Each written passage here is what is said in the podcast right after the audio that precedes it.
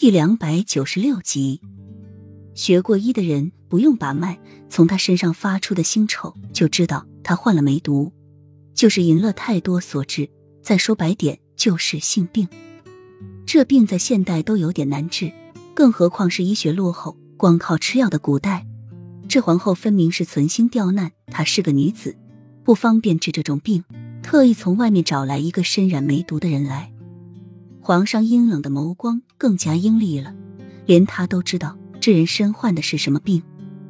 皇后，这病可是会传染的，你怎把这种人随便带回寝宫，还不把他抬出去烧了？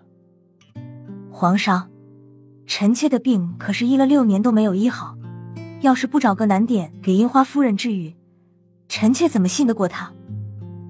皇后脸上闪过一抹得意之色。洛英贴过脸去，轻捂着鼻尖。这病要他如何医治？他是男，他是女。皇后这么做，无非就是存心报复。再说了，师傅也没有教过他怎么治这种病。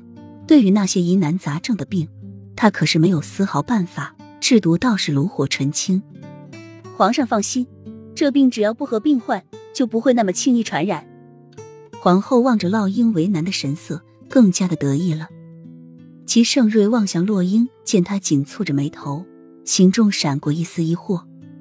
朕给你一月的时间，可能治好。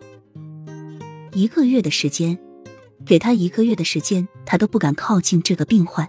他看到他脸上的东西就恶心，更别说给他把脉了。